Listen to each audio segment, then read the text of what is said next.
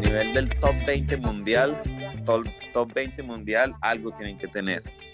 Porque eh, o sea, son demasiado, es un, un, nivel demasiado, o sea, demasiado áspero para, para que el cuerpo soporte todo lo que tiene que soportar o tienen un estilo de vida que se los permita, que puedan entrenar todo el día, que puedan recuperarse todo el día y que no hagan más que eso, que probablemente haya alguno, pero, pero en el top 20, algunos, o sea, si no es alguno, la mayoría tienen, tienen algo, tienen algo para poder aguantar esa intensidad.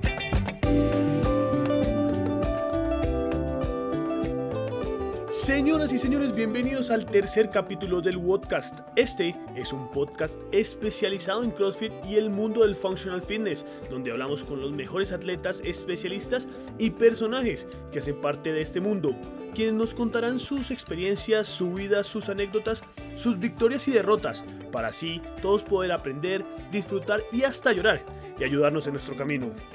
El podcast lo pueden escuchar en Spotify y las principales aplicaciones de audio. Y recuerden que si les gusta la mejor forma de crear comunidad es compartiéndolo. Aquí empezamos. Bienvenidos.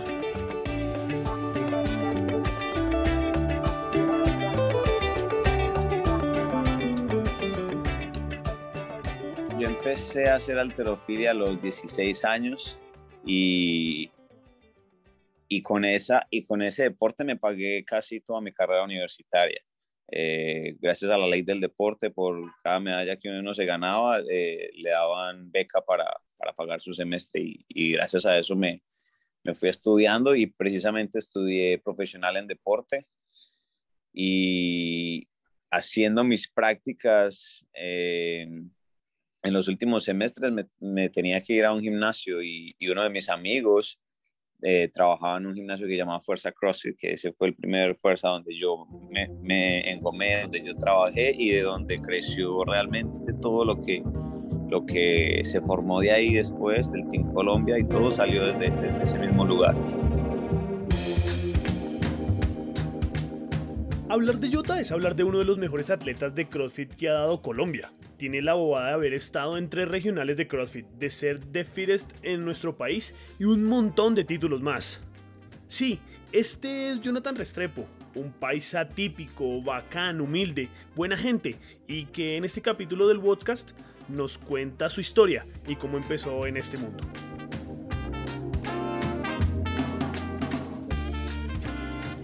Eh, y empecé, con, le, le, dije al amigo, ve, tengo que hacer las prácticas en un gimnasio, eh, me gusta ese gimnasio donde vos estás camellando, eh, quiero empezar allá, el man me llevó, lo conocí, conocí al dueño que era Lucho, Luis Giraldo, y, y hablé con él, miramos la forma de poder trabajar y de poder meterme allá a hacer las prácticas y empecé como entrenador de, de levantamiento olímpico en un costado, a unas clases pero entonces empezaba a ver todo lo que había alrededor y empezaba a ver la gente eh, haciendo gimnasia, haciendo muscle ups, toes to bar, handstand push-ups, y yo decía, uff, yo quiero hacer eso, yo, yo creo que soy capaz de hacer eso.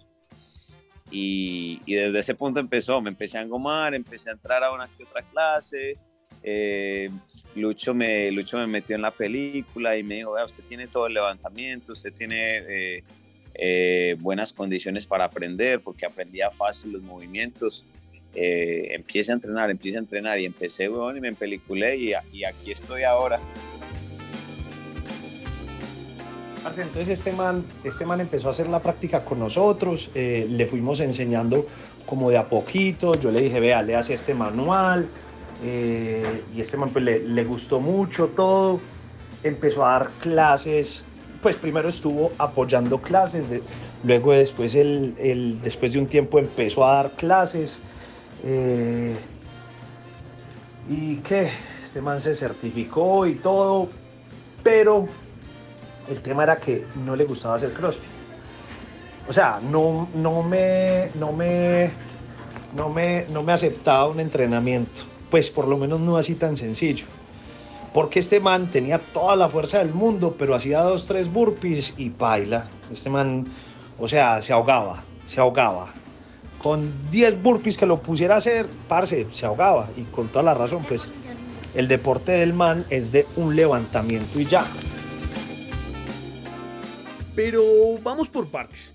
Primero, y para quien no lo conoce, Lucho Giraldo es una de las leyendas del CrossFit colombiano, como Tavo, Elvi, Munira y otros más. Él fue pionero en traer el CrossFit a Colombia y sobre todo a Medellín. Lucho es el dueño de Fuerza, uno de los boxes más tesos del país.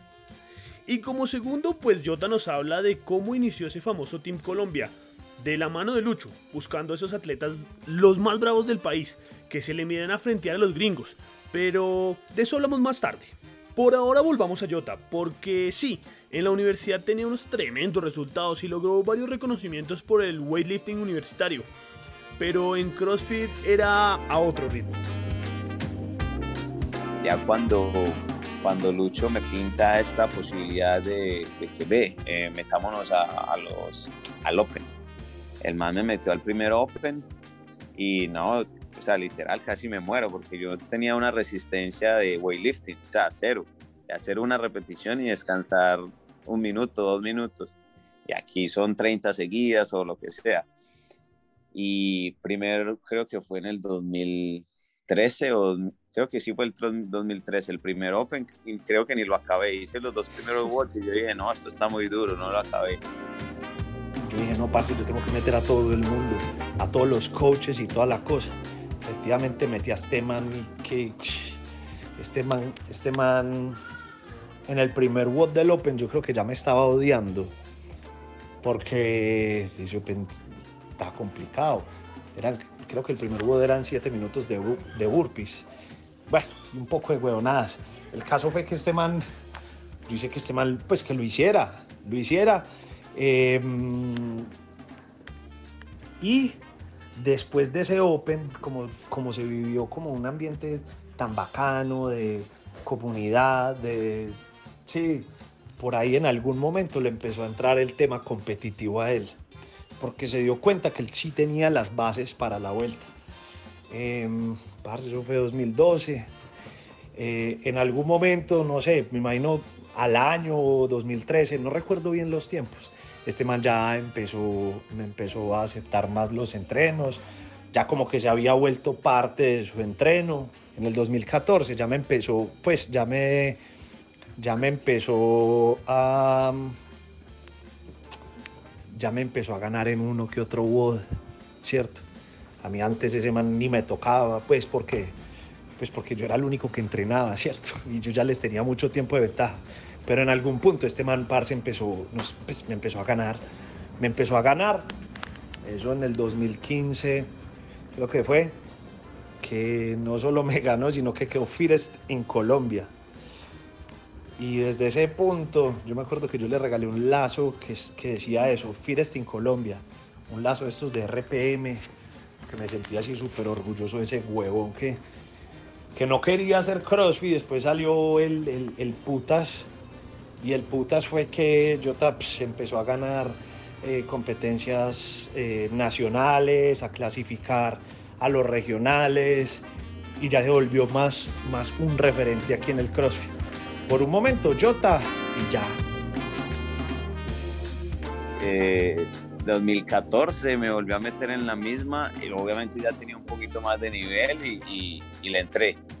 Pero ya en el 2015 Lucho me dice, ve, vos tenés nivel, pongámonos a entrenar juiciosos, eh, yo quiero ir a los CrossFit Games, quiero empezar a armar un equipito, aquí en Latinoamérica hay talento, nosotros tenemos talento en el gimnasio, tenemos buen, buena gente, eh, hagamos un equipo y el man me metió en la película, empecé a entrenar con él, empezamos a, a meternos bien en el cuento y creo que el 2015 fue el mejor año para mí en cuanto a desempeño que, pude haber tenido a nivel internacional y, y a nivel personal. Obviamente, eh, después se fue progresando, pero, pero a nivel internacional ya cada vez van apareciendo más y más personas, el nivel se empieza a poner más duro y, y obviamente eso es lo bueno y que hace interesante el deporte, pero cada vez se va poniendo más difícil. Decir que el 2015 fue el mejor año de su carrera para una persona que llevaba tan poquito en esta disciplina es de admirar cuando uno ve los resultados que logró. Jota claramente es de esas personas que llegan al box y cogen todo a toda, como niño chiquito, inquieto, preguntón, rápido para entender los movimientos, de esos que en nada de tiempo ya tienen todo. Y entonces encontré el CrossFit que, aparte de, del weightlifting, que es algo que amo y me gusta, que fue mi deporte por mucho tiempo, tenía, tenía toda esta serie de movimientos que en, su momento para mí eran como que, uff, o sea, quiero aprender a hacer eso, son súper retadores y cosas que, que a nivel competitivo, porque soy una persona demasiado competitiva, yo decía, yo quiero y yo creo que soy capaz de, de lograr eso. Entonces me llamó, eso fue lo que más me cautivó, ese, ese nivel de, de, superación de que yo decía, quiero aprender a hacer ese movimiento y creo que tengo las capacidades para.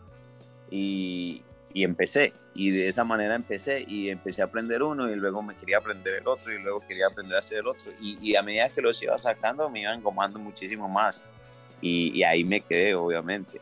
Y se quedó para rato, pues ese 2015 algo tuvo que lo hizo ser el mejor de su carrera en el Functional Fitness. Y, y, digamos que estaba nuevecito, nuevecito en el CrossFit, entonces, o sea, tenía todo por, por agarrar, todo por aprender y, y muchas, muchas ganas. Eh, logré en ese 2015 quedar eh, Fires en Colombia en el 2015 y en ese año había algo que era el, el South Regional que era que pasaban, ese año solamente pasaban 10 personas, pero pasaban a una competencia directamente, no en Latinoamérica, sino en Dallas.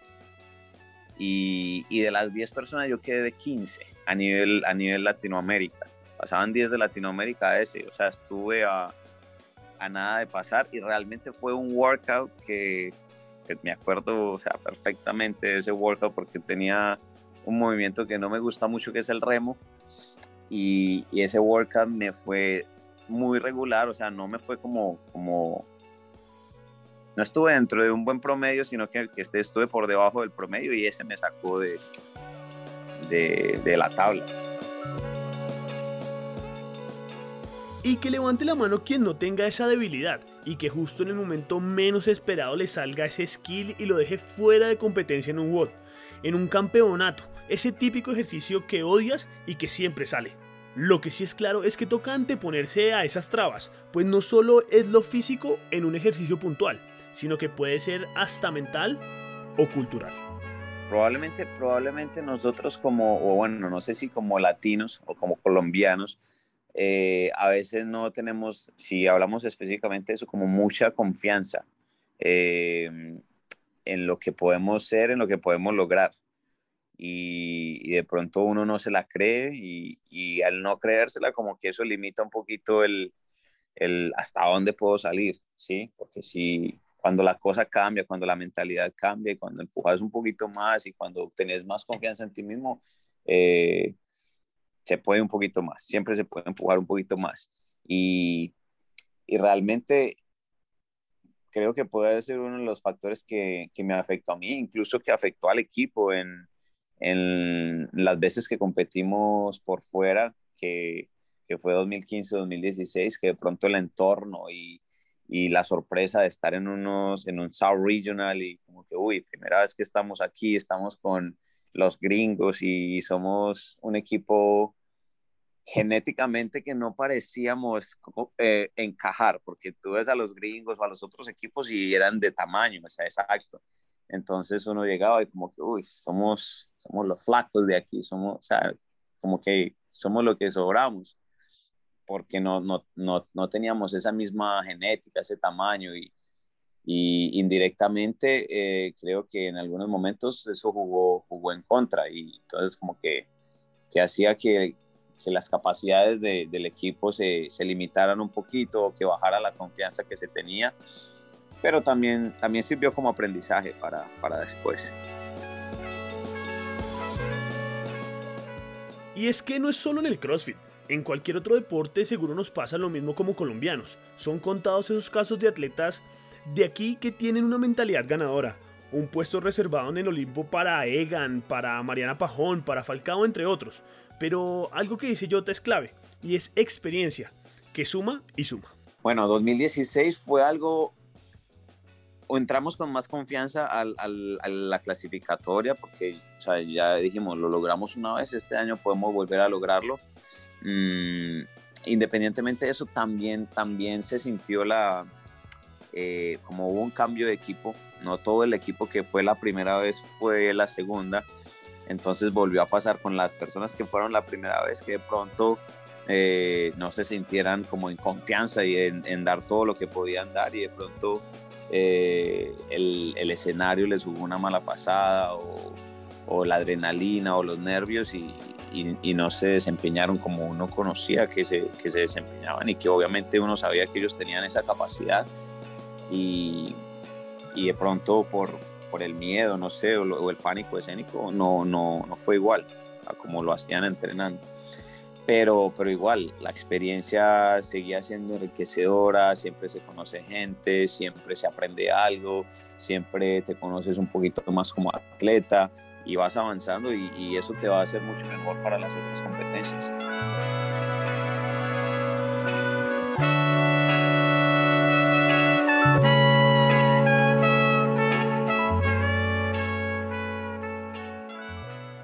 Aldous Huxley, que es un novelista inglés, dice que la experiencia no es lo que te sucede, sino lo que haces con lo que te sucede.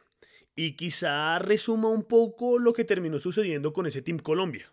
Si se acuerdan, en nuestro primer capítulo hablamos bastante con María Clara Ceballos sobre ese equipo.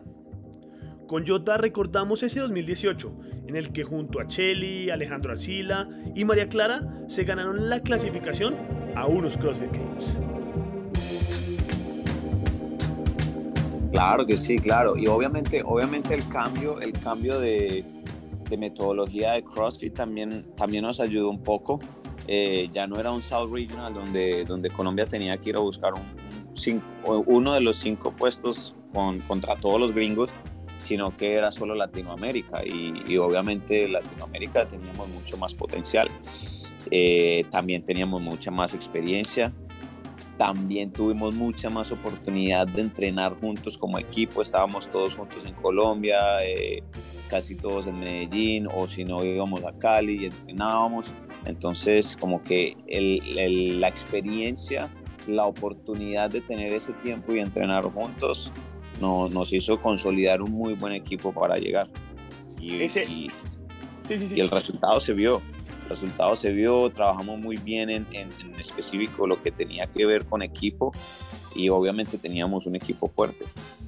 ¿Ese, ¿Ese equipo tenía alguna magia? ¿Alguna magia especial diferente a la de los otros años?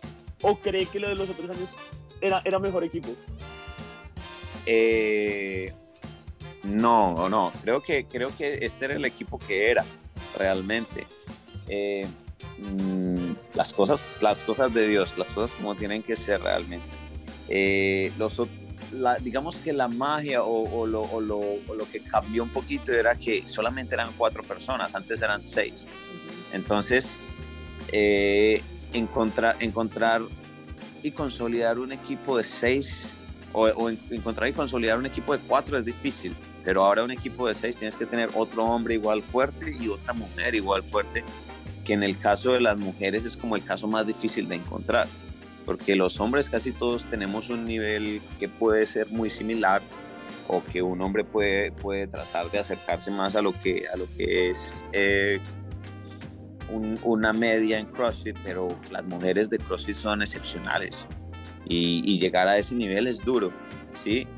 Y, obviamente en Colombia con las condiciones de vida y con todo es difícil que, una mujer tenga el tiempo, que una mujer tenga eh, la economía y, que pueda dedicarse a entrenar así de fuerte y, llegar a ese nivel. Obviamente, obviamente las hay y, obviamente en Colombia se le mete garra porque no hay ni tiempo, no hay ni economía, entonces eh, lo único que queda con los restos, así salen muy, muy buenos atletas. Pero, pero digamos que lo bueno era que solamente eran cuatro personas y logramos consolidar un buen equipo con, con gente que ya había pasado por otros equipos y que ya sabían cuál era el sueño, que ya sabían qué queríamos y, y entrenar duro para eso. Y querían clasificar a unos games la preparación fue durísima durante muchos meses, hasta que llegaron a Houston, el paso previo a unos Games, el famoso South Regional, que se disputaba en esa época. Detrás de todo había, había habido un workout, de los workouts anteriores, que, que nosotros habíamos hecho un complaint, que habíamos puesto una queja porque porque el juez se equivocó en algo que, que, nos hizo perder unos segundos y esos segundos fueron como dos puestos que nos, que nos bajó. Entonces nos hizo hacer una repetición de más cuando ya habíamos acabado y entonces esa repetición de más se nos metieron dos equipos adelante porque era un workout súper rápido. Eh, y, y, con base a eso teníamos un puesto, digamos, no, no recuerdo qué, pero quedamos, no sé, en lugar de segundos quedamos de quintos. Y, y, yo había hecho la reclamación como capitán del equipo y había puesto y, y no no la habían resuelto. Entonces yo era en eso y en esa, en esa, eh, en, en, el final del, del, carril de competencia esperando y mirando dónde podía encontrar un juez. Y yo, bueno, pero si no lo solucionan lo de ese puesto, no vamos a poder quedar de pronto de primeros, pero yo sé que si se nos solucionan eso, quedamos de primeros. Y, y la presión, y además porque haciendo cálculos como los habíamos hecho antes de entrar al último WOD, nosotros teníamos que quedar de primeros y Samurai tenía que quedar de quinto. Y nosotros no, y nosotros no sabíamos de qué había quedado Samurai. Nosotros llegamos y cuando terminamos nos dijeron, no, quedaron de cuartos.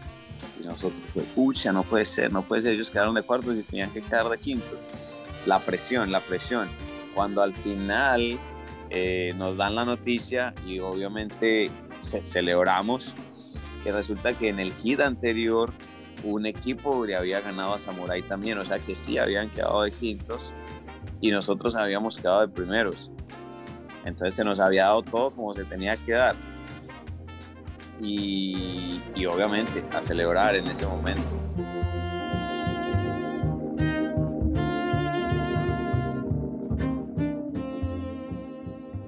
De esa clasificación a unos games solo quedan los recuerdos, pues al final no se dio. Obvio, y la experiencia. El equipo colombiano fue eliminado porque uno de sus integrantes salió positivo en la prueba de doping.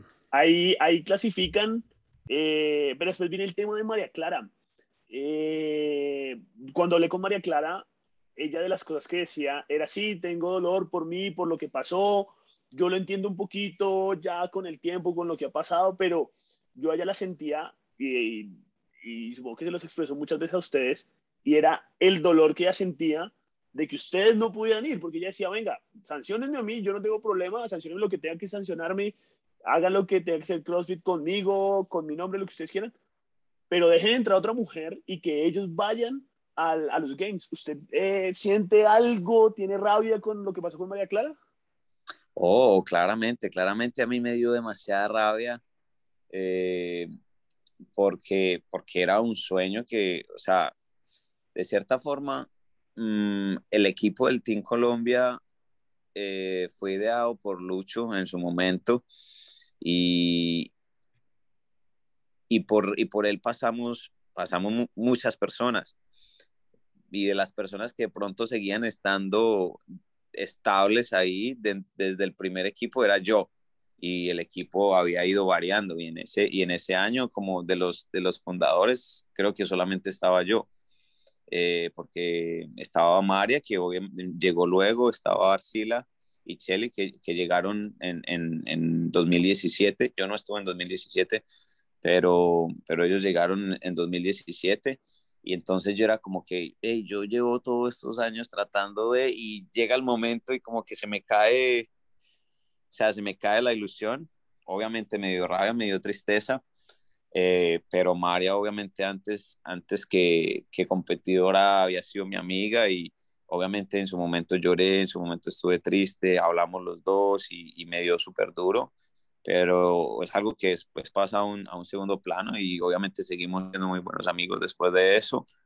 Y, y el sueño sigue estando y se puede volver a cumplir si se le mete garra y, y, y, si no somos nosotros, puede ser un equipo que venga eh, de abajo y siga representando a Colombia y, y, va a ser un Team Colombia, que es lo que, que nosotros queremos, que haya un Team Colombia representando mmm, la bandera en los Games. Y ahora hay una camada de atletas jóvenes muy buenos que, que, que pueden estar allí. Y eh, no necesariamente ellos, yo también me sigo incluyendo. Ahora no estoy en, en el mejor momento, pero, pero yo sigo con el sueño y, estoy, por ejemplo, aquí con Beta, en Miami está él también, y yo digo, bueno, podemos armar algún equipo con el que podamos llegar allá. Y la ilusión sigue estando ahí. En la vida hay personas que nos marcan, que por lo que hicieron o por lo que nos enseñaron, se convierten en mucho más que conocidos o compañeros, y pasan a ser claves en quienes somos y en quienes nos convertimos. Uno de esos es Lucho Giraldo, en la vida de Jota, a quien le guarda un cariño muy especial.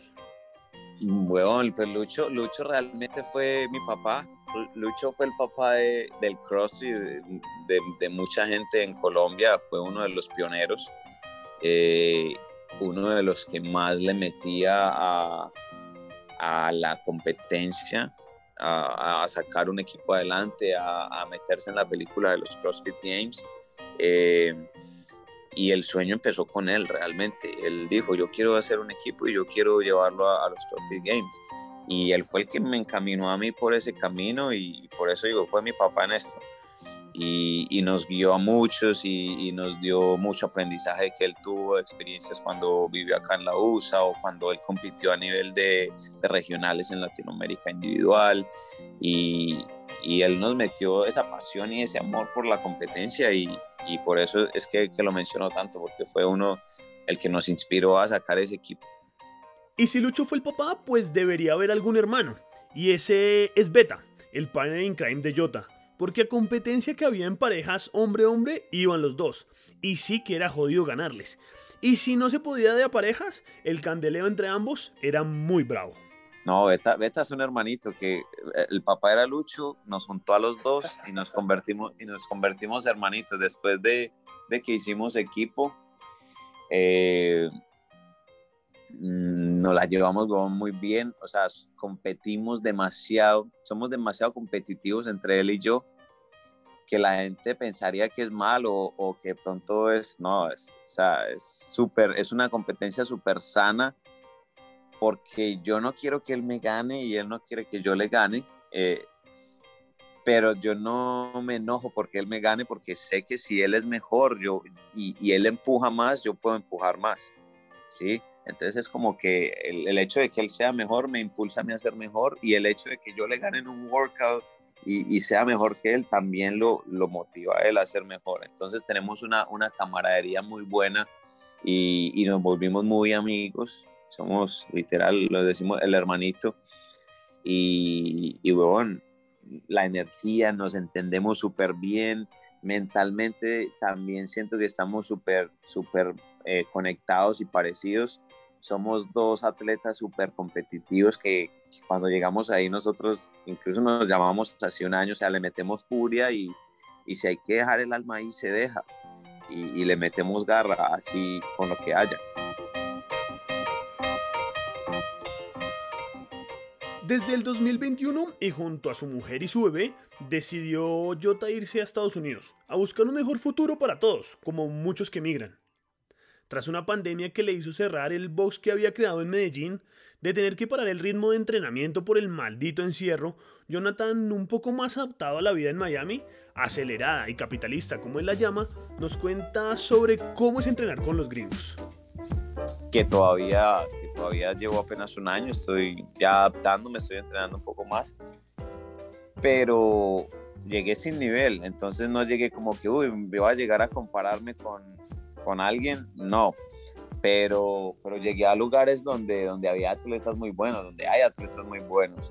Y, y, eso decía como que me motivaba a, a, entrenar con ellos y obviamente hay cosas en las que en las que sin entrenar puedo ser competente y puedo dar nivel como, no sé, ejercicios de gimnasia o ejercicios técnicos de weightlifting con pesos, pero, pero si, si llegamos ya como a, un, a una competencia donde tenga que rendir en diferentes capacidades, donde tenga que soportar una carga de tres días de competencia, obviamente no, no voy a dar un nivel. Y, y sí se puede mirar cara a cara, siempre se puede mirar cara a cara, porque si algo, si algo mmm, aprendimos nosotros después, de, después del 2018, fuimos a, en el, 2000, en el 2018, a después de, de, los regionales, fuimos a... Southfield. A, no, en el 2018 fuimos... Uy, se me olvidó el año. Bueno, 2019 fuimos a Sao Paulo y, clasific uh -huh. y clasificamos al Brasil CrossFit Championship. Uh -huh. Y también fuimos a Southfield también tuvimos la oportunidad de competir 2016-2017 aquí en Budapalooza, entonces como de estar frente a frente con, con los gringos y, y tener equipos con Beta, con Lucho y decir como que, hey, o sea, llegamos dentro de no sé tantos equipos, quedamos de 13 una vez en Budapalooza, el siguiente año quedamos de séptimos y decimos, hey, tenemos con qué, hay equipo, hay equipo. En, en Sao Paulo le ganamos un workout a, Invictus, que es un equipo de CrossFit Games, y nosotros dijimos, ¿qué? O sea, si podemos ganarle un workout a Invictus, podemos, podemos hacer mucho. 2019 en, en Southfit también, eh, estaba Invictus y después de Invictus quedamos nosotros en, en, varios workouts, entonces era como que, o sea, estamos cerca de, del nivel de, de, esta gente, no, no, hay, no hay por qué menospreciarnos, no hay por qué eh, bajar la cabeza, ¿no? nosotros podemos, así, así ellos nos miren por encima del hombro y vean como que este es equipo eh, que no parece un equipo de CrossFit. Los flacos. Hay, capacidad, sí, los flacos team. Nosotros decíamos, los flacos team.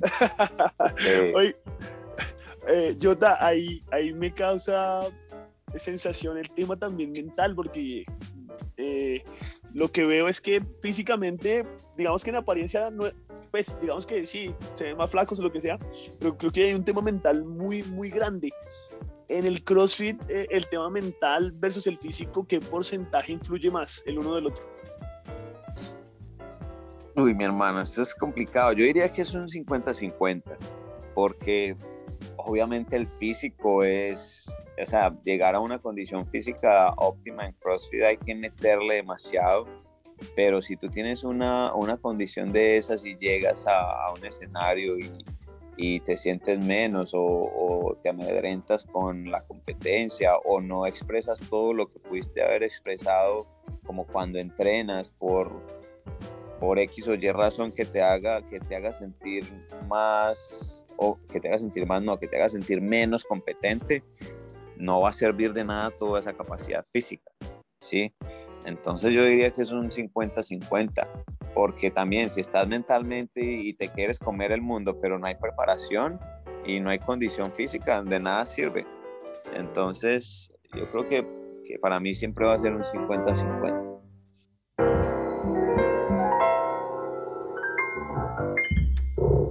No hay como probar una gota de victoria porque de eso siempre se quiere repetir.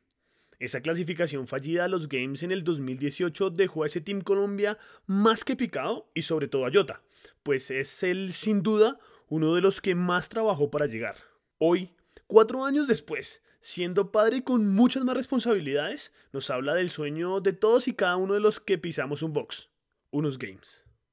No, nada, no ha pasado, no ha pasado. Lo hablé, lo hablé incluso con Beta, estando aquí eh, le hablé como del Open del 2000, estamos en el 2020 fue online, el, el Open del 2020 fue online y nosotros con el equipo que metiendo a Chel y metiendo a Camila o, de pronto a Isa Orozco, el equipo que teníamos allí, no quisimos hacer un equipo porque si pasábamos a Brasil, yo no podía viajar porque yo estaba recién llegado a Estados Unidos y no tenía ninguna visa, ningún papel. Entonces yo dije, bueno, no, no voy a hacer equipo porque, porque no se puede. Cuando nos dijeron que el Open fue online y vimos los equipos que clasificaron y nosotros dijimos, a ah, nosotros podíamos ganarle a todos esos equipos. Dijimos, la cagamos porque hubiéramos podido haber ido y hubiéramos podido haber hecho el Open online y hubiéramos estado en los CrossFit Games. Fue 2020, han pasado solo dos años y, y yo sigo creyendo que, que se puede ir.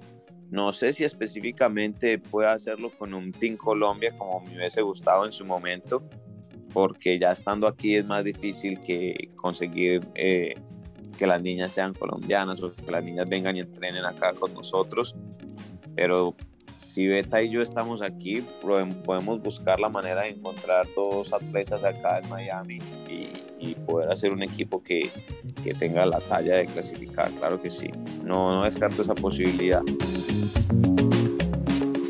Bueno, ahora, ahora específicamente, después de, después de tener un bebé, la vida se vuelve mucho más compleja. Eh, digamos que yo cambié la, la, visión de la competencia por un tiempo, obviamente viéndolo, viéndolo a él, porque las expectativas cambian. Mm, obviamente sigo entrenando, sí me gustaría volver a competir y volver a tomar nivel, pero la vida cambia bastante, mucho más acá que estamos solos. Eh, o sea, no hay como que voy a dejar el niño con alguien y voy a ir a entrenar, no, no hay con quién dejarlo. Si, quiere entrenar, tendría que ser con él o, no puedo ir a entrenar. Y, y, y, obviamente hay que estar mucho más pendiente de él. Eh, me encanta todo lo que veo en él porque me veo súper reflejado. Es, es una personita súper, súper deportista con muchísimas habilidades, aprende demasiado rápido y, no sé si vaya a ser deportista competitivo, que me encantaría, que me encantaría, porque es algo que él, que él vio en mí y que él, él, solo, o sea, él solo lo expresa. Lo llevé un día a un parque de béisbol y él empezó a jugar béisbol. O sea, no, no, no le dije, ve, mira a los niños, coge el bate, haz esto. No, él solo los vio y él, solo me dijo, quiero un bate o quiero darle a la pelota. Y empecé, le compré un bate, eh, le compré una pelotica y, y, empieza a jugar y él, él lo pide no es un niño que pida, quiero ver eh, esta televisión o quiero hacer, no, él prefiere estar afuera y quiere ir al parque y quiere desarrollar habilidades y, y se reta solo mm, y me gusta. Eh, posteriormente, si crece un poquito más y, y, y se puede soltar un poco más, mm, que se meta al deporte que quiera y de pronto yo tendré eh, la posibilidad de entrenar un poco más, de, de tener más tiempo y, y por qué no entrenar con él en algún momento, me encantaría. Como ya citamos a un filósofo, ahora citamos a otro. Pacho Maturana, uno de los mejores técnicos del fútbol colombiano, dijo que perder es ganar un poco, una frase que ha sido tremendamente caricaturizada, pero que tiene mucho poder. Jota es de esas personas que nacen para ganar, que han sido ganadores toda la vida, que tienen esa chispa y ese algo que le da el plus para lograr las metas pero como pocos, sabe que de la derrota se aprende más. Yo creo que de las derrotas, sí. Obviamente las dos dejan, dejan aprendizajes, pero las derrotas como ese sinsabor y, y esa cosa que, que siempre te queda ahí, como que hace que, que analices más cosas en tu vida, que, que mires mejor eh, las perspectivas y todo, y creo que aprendes mejor de las derrotas. ¿Qué le recomienda a los atletas que lo escuchan, que están llegando, que están entrando a este mundo y que quieren ser como Jota? Eh, pucha, ¿qué le recomiendo? No, el, el mundo es duro, eh, el mundo del CrossFit no es fácil, requiere, requiere consistencia, requiere disciplina. Mm, digamos que no estamos en el mejor país para, para, practicarlo ni con las mejores condiciones económicas, pero es una pasión que, que pocos entienden. Si es algo que usted ama, no deje de hacerlo. Eh, si tiene un sueño o expectativa con CrossFit, no lo deje caer. Yo todavía no dejo caer el mío y, y espero seguir luchando por él hasta que pueda. Pero consistencia, consistencia siempre va a ser la clave.